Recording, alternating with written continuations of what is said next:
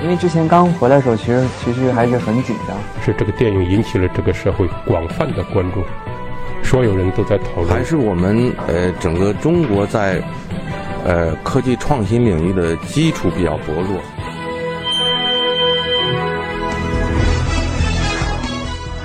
影响有影响力的人，中国新闻周刊。欢迎收听《中国新闻周刊》。本期我们要分享的文章《最后的唐人街》，文章主笔王璐。一八五二年，美国的历史学家在调查报告中惊奇地记录了一则见闻：每逢春秋两季，生活在纽约的华人们竞相抬着烤好的猪羊，列队前往公墓祭拜祖先。他们先是要放一长串鞭炮，然后焚烧一些奇怪的纸片。完成一系列神秘而复杂的礼仪后，祭祀完毕，人们依旧抬着猪羊列队返回唐人街，然后开怀畅饮，分享祭祀过祖先的贡品。如今一百多年过去了，纽约唐人街依然保留着许多让本土中国人都感到惊奇的习俗。街头摄影师 Dimitri Malins 对中国新闻周刊说：“我的妻子告诉我，无论是在他的家乡浙江，还是在上海。”他都从未见过类似的节日习俗，那时我才意识到，透过纽约唐人街，不仅能看到纽约城的过去，或许也能看到中国的过去。Dimitri 已经拍摄纽约唐人街整整十年了，比和中国妻子认识的时间要长得多。一开始吸引他的是唐人街所呈现出的真实，他没有像其他街区那样被轻易的中产阶级化。而更接近于老电影、书籍或照片中旧式纽约城的样子。尽管从未经历过纽约的旧时代，Dimitri 却能从唐人街上找寻一种亲切的怀旧感。相比而言，曼哈顿其他的街区则显得过分精致了些，就像商店消过毒的橱窗，未免让人感到乏味。同如今在法拉盛或布鲁克林等地形成的几个快速发展的华人社区不同。曼哈顿唐人街拥有更悠久的历史，它不仅更中国，也更纽约。相比起为了迎合旅游和观光需求而维系的欧洲和其他地区的小型唐人街，这里也有着从土地里生长出来的烟火气和真实感。而最近，摄影师的镜头中却有了一丝忧伤。他注意到最近几年，唐人街上的许多旧店铺纷纷关张，建筑物也慢慢拆除，取而代之的是豪华旅馆。小型画廊和咖啡馆，改变悄然发生。唐人街上生活的人也在快速迭代。纽约唐人街这块文化飞地始终都在解构与重塑中向前发展。芝加哥社会学派认为，文化作为社会过程，将经历从冲突到顺应再到同化的过程。唐人街并非西方世界中一小块怪异的东方领地。而是生活在一起的两种不同文化、不同文明的种族群体相互交往而又不完全同化时，必然和不可避免会出现的事物。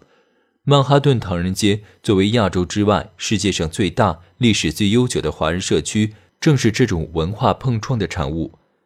许多年前，漫步纽约网站上曾出现过一张地图，一个名叫 Sean 的人将曼哈顿唐人街分为三个部分。分别叫华埠、正宗唐人街和中国城。这张图也曾在社交网站上引起过共鸣，人们纷纷留言：“太真实了！”正宗唐人街是大多数纽约本地人心目中品尝纽约最好的广式点心——烧鸡、烧鸭和老火靓汤的地方。百老汇大道以东，坚尼路以南，这里生活着操着广东话、使用繁体字的粤港台南洋早期移民。作为纽约城里的城中之国，这里的四十五条街道涵盖了从生到死的所有行业。在这里生活的人被称为“老乔”，他们有的人不懂英语，也不懂普通话。三四十年前，他们甚至把不懂台山话的中国人一律归为外国人。在正宗唐人街上，能看到数不尽的唐与同乡会。每当春节到来时，这里便会上演最传统的祭祀、酬神、团聚、拜年。舞龙舞狮等礼俗活动，此外还有古老的神龛和黄大仙庙。这一切在真正的外国人和中国人看来，都显得神秘而精彩，仿佛一部分古老的中国就这样被永久地冰封在此，像一场现实的梦。然而，随着老桥们的老去，正宗唐人街也面临着老龄化问题。除了餐馆、银行和礼品店之外，药房、成人日托中心和医生诊所也如雨后春笋般出现。这里距离世贸大厦仅十分钟路程。九幺幺事件之前是许多人就餐的首选之地，事件之后这里曾一度萧条，人口减少了百分之十。但乐观的侨民却认为，唐人街恰位于一个新的金矿隔壁，因为世贸遗址将是未来北美游人最多的景点。相比起说粤语的正宗唐人街而言，中国城则以福州话为母语，他们往东占领了更多的街区。有人描述这里的福建居民身份基本以黑。英语基本不懂，生活基本不愁，但在美国的生活目标基本明朗，即挣钱回家。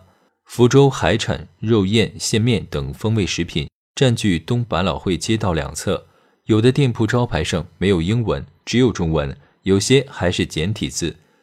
第三种唐人街则由第二代、第三代移民组成，这里的人员组成更加多样，在这里能吃到各地中国美食。同时还有宽大高档的公寓住宅，能够提供五星级服务，收费一万美元一个月的养老院和大部分好学校。住在这个街区的多为收入较好的白领阶层、中上阶层，从生活习惯到个人形象，再到内在的思维模式、价值观和家庭观念，都与城市接轨。他们以融入的姿态隐身在大纽约的城市当中，模糊着文化的边界感。半个世纪前。林语堂在小说《唐人街》中描述主人公冯老二爱中国，就好像一个人爱自己的双亲一样。对他来说，中国是一个群众社会，而不是一个国家，一个由相同的信仰和相同的风俗的人们所组成的群众社会。如今，春节已被纽约州定为法定公共假日。每年中秋节，纽约唐人街老字号的龙凤饼商家都会组织数十位师傅日夜赶制月饼。以满足众多华人的节日需求。与此同时，也有超过三分之一的美国华人开始信仰基督教。尽管大多数华人基督教徒在宗教信仰上采取的是实用主义的态度，在观念和行为上不排斥中国的传统仪式。研究者认为，经过一个世纪多的发展，华人文化并未被美国主流社会文化完全洋化，因为美国华人在文化认同的过程中。扮演了极具主动性的角色，采取了选择性同化的文化适应策略。纽约唐人街这块文化飞地为该策略的执行提供了绝佳阵地，而中国传统文化也在潜移默化中形成，塑造了他们的文化人格。